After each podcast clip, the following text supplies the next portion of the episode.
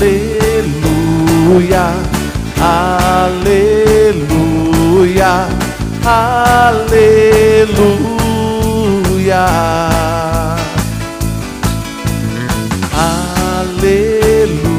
Aleluia, aleluia,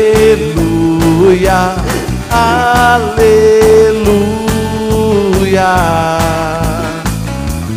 Tua palavra é como fogo faz arder o coração, traz a verdade, ilumina nossa vida. Tua palavra é como fogo que faz arder o coração, traz a verdade, ilumina nossa vida.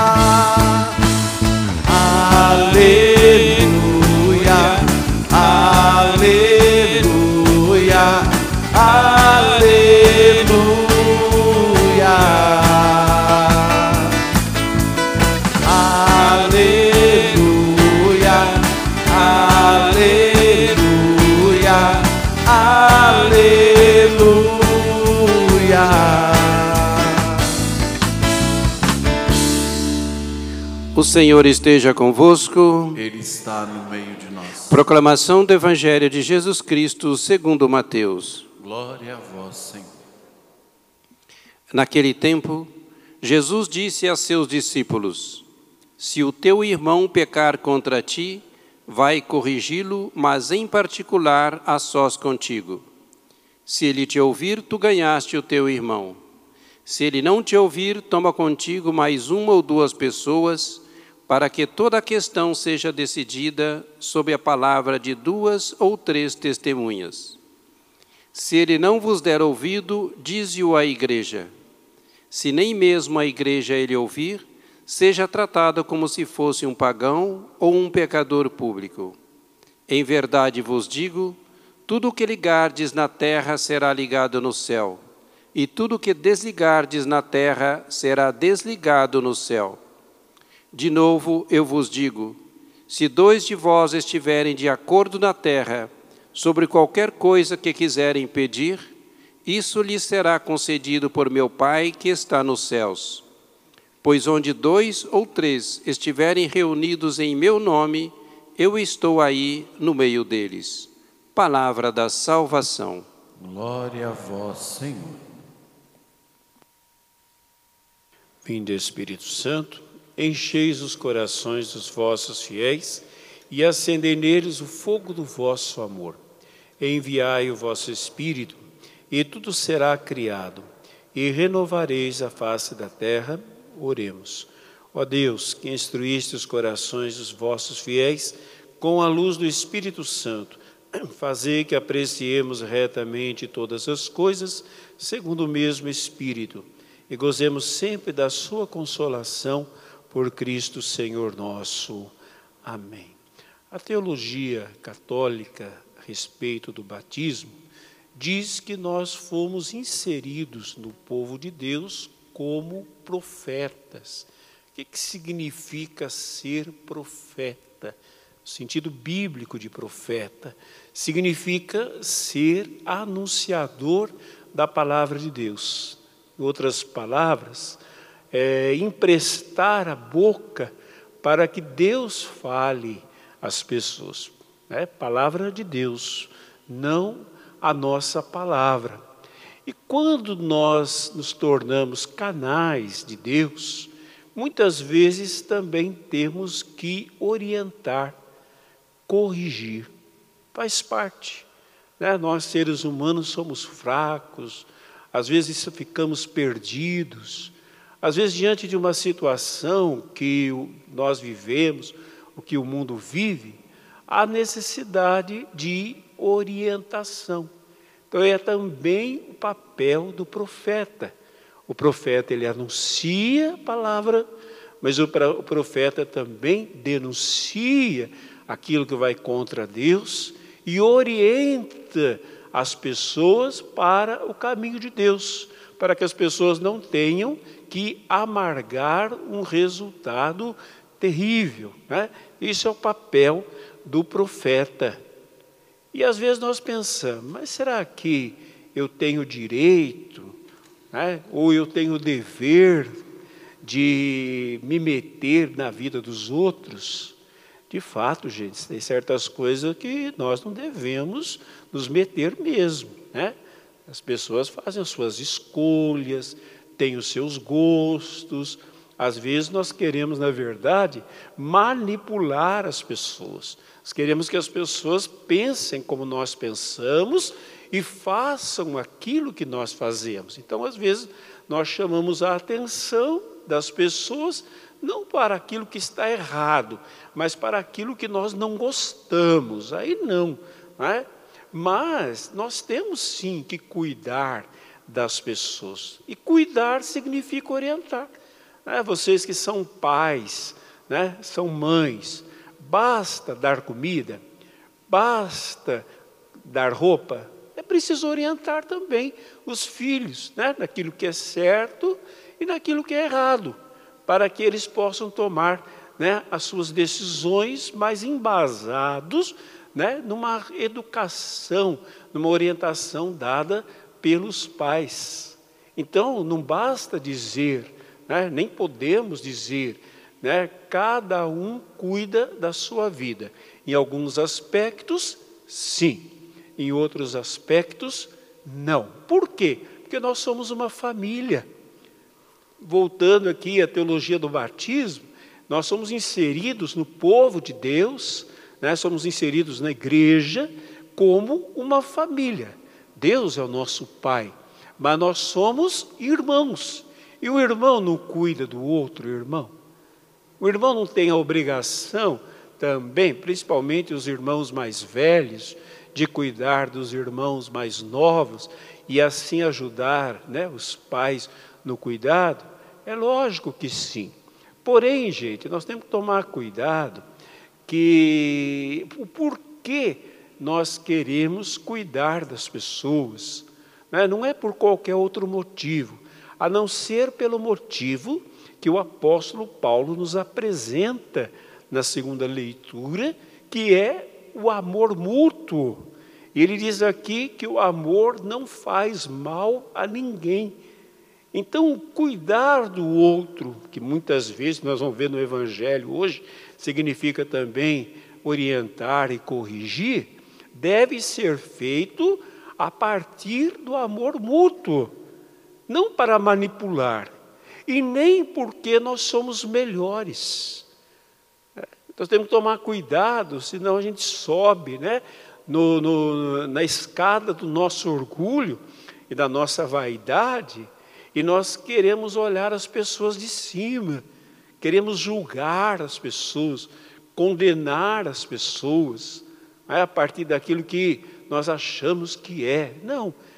Se é no amor mútuo, se é correção fraterna, eu tenho que estar totalmente desarmado e levar comigo só o desejo de fazer o bem ao outro. O único desejo é esse. Não porque eu sou melhor, porque muitas vezes eu também vou precisar de ajuda. Né? Quando nós somos chamados a corrigir alguém, nós devemos entender que às vezes também precisamos de correção. A pessoa que fala, não, não preciso de correção, eu sei tudo, né? eu, eu faço tudo direito. É, né? Ela perde muito, porque quem é que sabe de tudo? Quem é que acerta sempre? Ninguém. Ninguém. Somos todos feitos, digamos assim, do mesmo material, do barro, isto é, da fraqueza. Então, todos nós precisamos né, de correção, mas também precisamos corrigir. Eu lembrava hoje de manhã na missa que eu celebrei de um, uma cena que eu vi algumas vezes.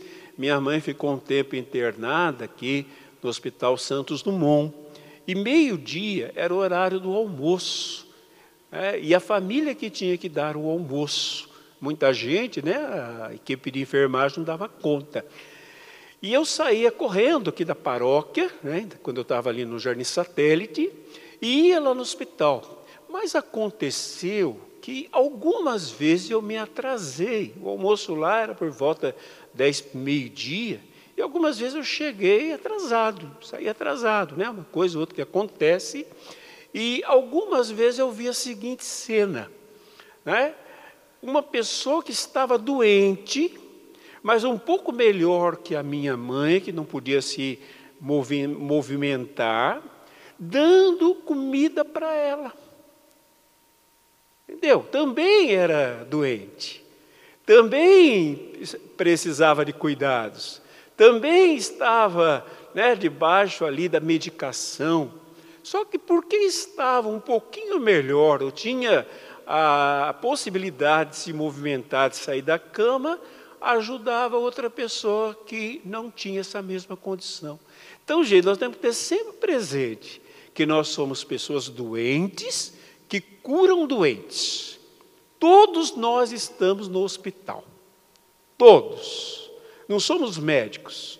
Nós somos doentes que cuidam de doentes. O médico é Deus. Então, quando a gente entende isso, é mais fácil a gente entender o caminho que Jesus propõe hoje para a correção fraterna. Né? Ele vai nos propor um caminho para a correção fraterna, que nem sempre é muito fácil né? a gente seguir esse caminho, gente. Porque é mais fácil a gente falar, a gente comentar, a língua coça, todos nós.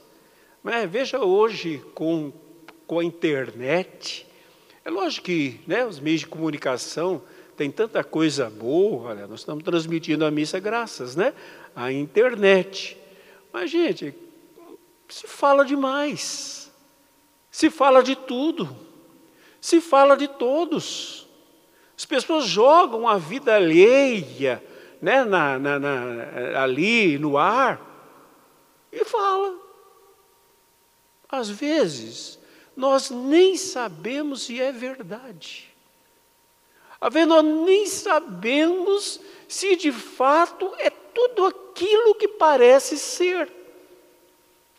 Não é? Quantas vezes a internet já falou de pessoas, já destruiu vidas, e depois não foi comprovado, ao contrário, a pessoa era inocente, mas o mal foi feito tinha mais como voltar atrás. Eles nem estão interessados também em voltar atrás, porque o que chama atenção é falar mal da vida dos outros, não é falar bem da vida dos outros. E às vezes nós também pegamos carona. E nós começamos a falar, começamos a julgar, e geralmente o nosso julgamento tem como veredito a condenação das pessoas. Não é? Mas daí a gente diz assim, é, padre, pois é, né? Tem casos que sim, não é? Mas tem casos que é verdade. Não é? Agora vamos, vamos sair da internet, gente, que é uma coisa mais geral, e vamos para o nosso dia a dia, né? para o cotidiano da vida, para a vida familiar, para, para a vida no trabalho, para os nossos relacionamentos. Aí a gente tem mais condições de ver as coisas. E aqui diz, né, no primeiro passo, ou preparando os demais passos: se teu irmão pecar, tem tradução que diz assim: se você vir o teu irmão pecar, aqui não tem a palavra olhar, né, vir, mas se você vir teu irmão pecar, então vamos dizer que eu vi, eu tenho que ver. Para eu poder dar esse espaço de ajuda, eu não posso ter ouvido falar. O galo cantou em algum lugar e eu vou falando, né? Quantas vezes nós magoamos as pessoas, porque a gente vai falar para as pessoas aquilo que nós não vimos, que nós não sabemos, que outros falaram, pronto, a pessoa já fica na defensiva com a gente. Eu não vou ouvir, você está carregando a fofoca. Mas vamos dizer que eu tenha visto.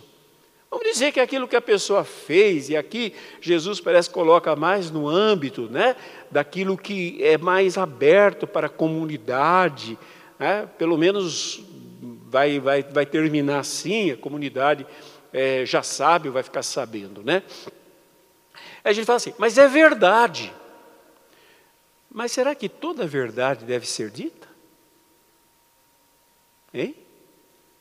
Será que você gostaria que a sua verdade fosse passada no telão para todo mundo ver?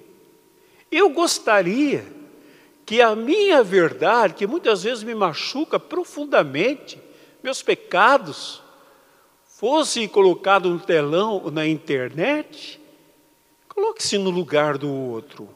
Você gostaria? Será que nós gostaríamos? Eu creio que não. Não é? Eu creio que não. Mas não é verdade? Aí eu quero dizer uma coisa, gente. Para nós cristãos, para nós cristãos, o que conta não é a veracidade dos fatos, mas é a caridade. A caridade está acima da verdade. Mas então a verdade é relativa? Não.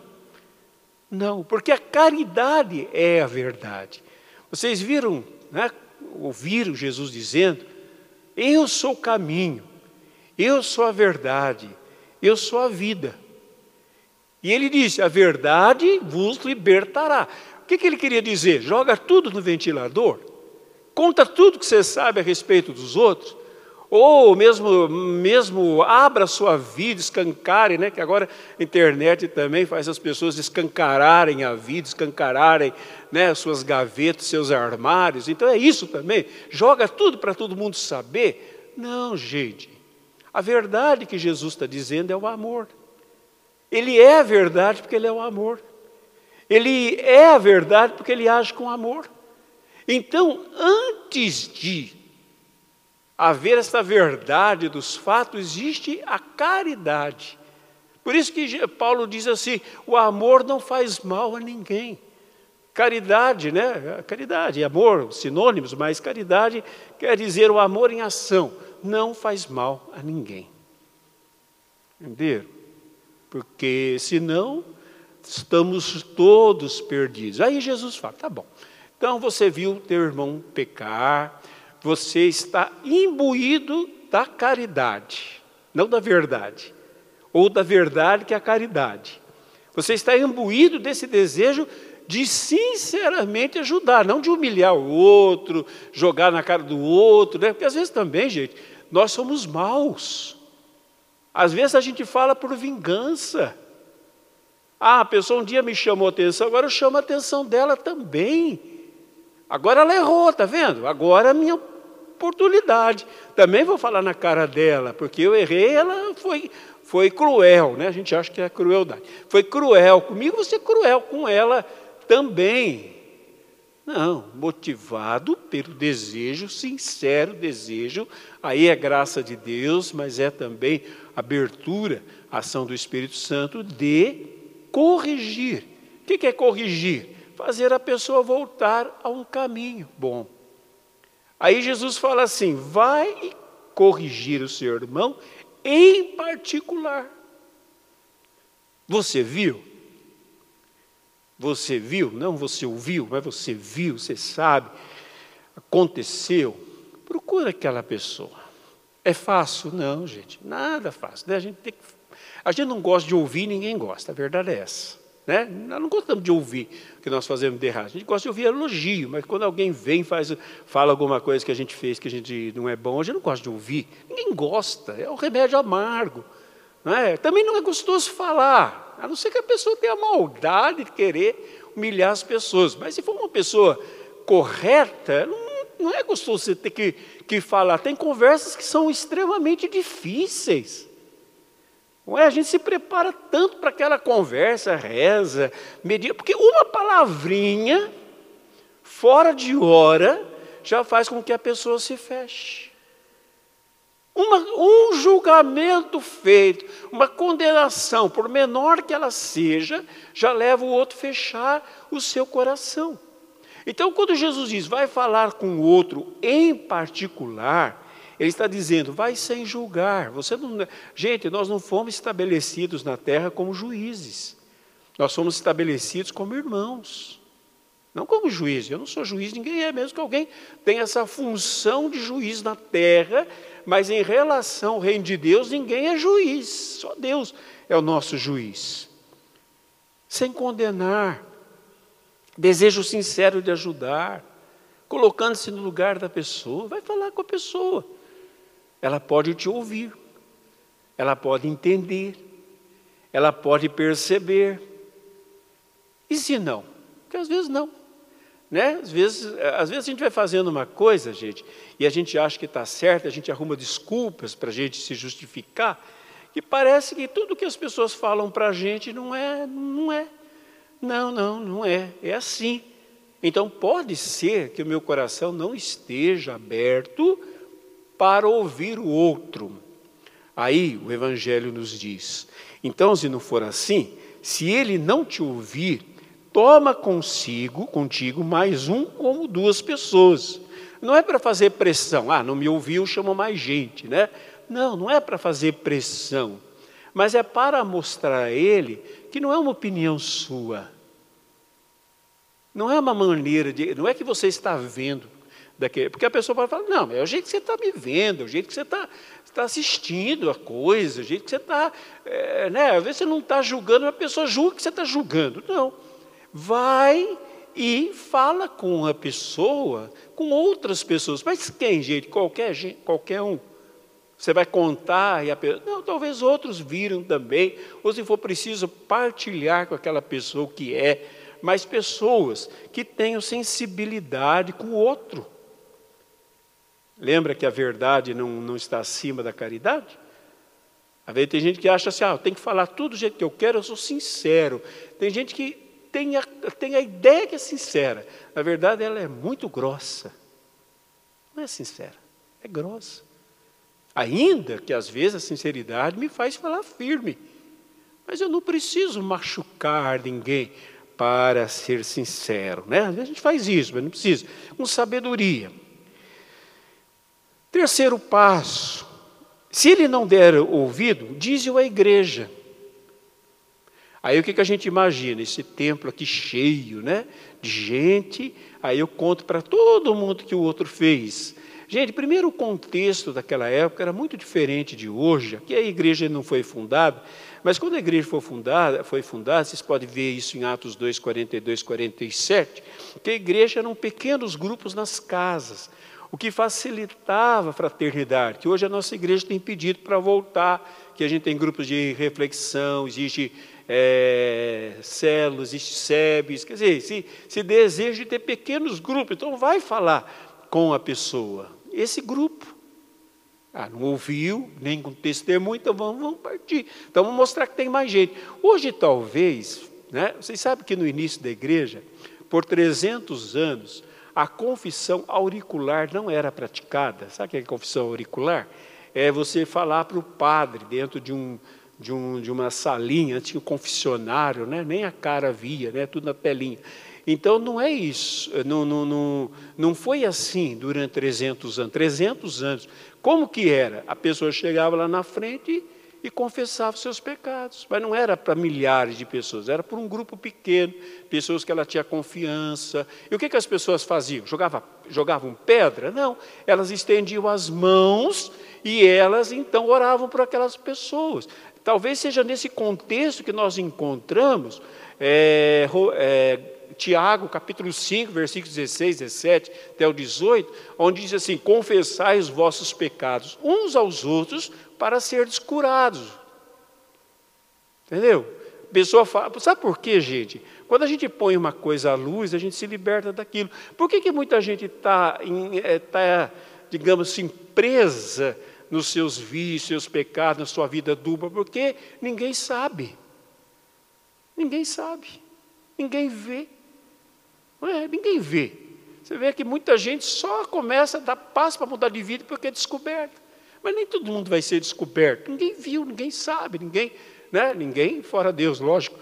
Então é mais fácil. Agora, quando você coloca a luz, né, que você fala, não, olha, eu errei, eu pequei, eu traí, eu, eu, eu roubei, eu, eu, eu me prostituí, eu fiz isso, fiz aquilo. É muito difícil isso, você dizer isso. Mas a partir do momento que você fala, aqui não é escancarar a vida, mas é o desejo de ser curado. Você fala aquilo lá, pronto. Vem a luz e a luz te dá força, porque você expôs à luz o seu pecado com o desejo, não de partilhar com os outros a sua vida, né, que não interessa a ninguém, mas com o desejo de receber dos irmãos cura. E por último, gente, para terminar, aí parece que Jesus muda o discurso. Né? Até aqui, muita compreensão. Né? Vai falar com a pessoa, leva testemunho, fala com a igreja, nesse contexto de uma igreja pequena, de um grupo pequeno de irmãos. Hoje, talvez, né, o que nós temos hoje da confissão auricular, a conversa com o padre, né, ou com o conselheiro, o orientador espiritual, faça esse papel né, de levar a igreja. Né, levar à igreja. Agora, Jesus no final ele fala assim: tá bom, nada funcionou, é uma possibilidade, né? Nada funcionou, então trata essa pessoa como se fosse um pecador público. Ele fala de publicano, né? Que as pessoas cobravam impostos, é, eram odiados pelos, pelos judeus. O que, que nós podemos tirar como conclusão? Ah, é? Então, larga a mão senhor não quer? Larga a mão, despreza, não chega perto, não toca naquela pessoa, né? não fala mais com ela. Talvez como disciplina pode até ajudar, mas não como desprezo. Mas Jesus não, não manda desprezar, não, gente. Como que Jesus tratava os pecadores públicos? Como que ele tratou Zaqueu, o publicano, cobrador de impostos? Com amor. Foi na casa dele chamou, chamou é, Mateus, foi na casa de Simão, fariseu. Jesus não desistiu de ninguém. De fato, chega um determinado momento que não há mais o que falar, não há mais o que dizer, não há mais argumentos para apresentar. A pessoa se fechou completamente. Então, que o amor vença a barreira final. Gente, eu não consigo entender. Olha, que eu já li, eu já reli, eu já orei, já meditei. Eu não consigo entender, não me passa na, na, na garganta, não me passa na garganta que o julgamento de Deus, mesmo chamado julgamento final, que eu entendo que nós já passamos pelo julgamento final, nós vamos comparecer dentro do tribunal de Cristo, né, onde cada um vai receber segundo as suas obras, mas é outra coisa, né? É outra coisa. Agora, o julgamento final já foi feito, já fomos absolvidos. Mas digamos que né, ainda tenhamos que passar, mas muitos passarão. Não serão todos que não passarão. No julgamento final. O que é o julgamento final? Aquele último momento. É Deus lá no seu trono, povo lá. E aquele momento parece que é o momento. Céu e inferno. Céu inferno. Eu não entendo assim.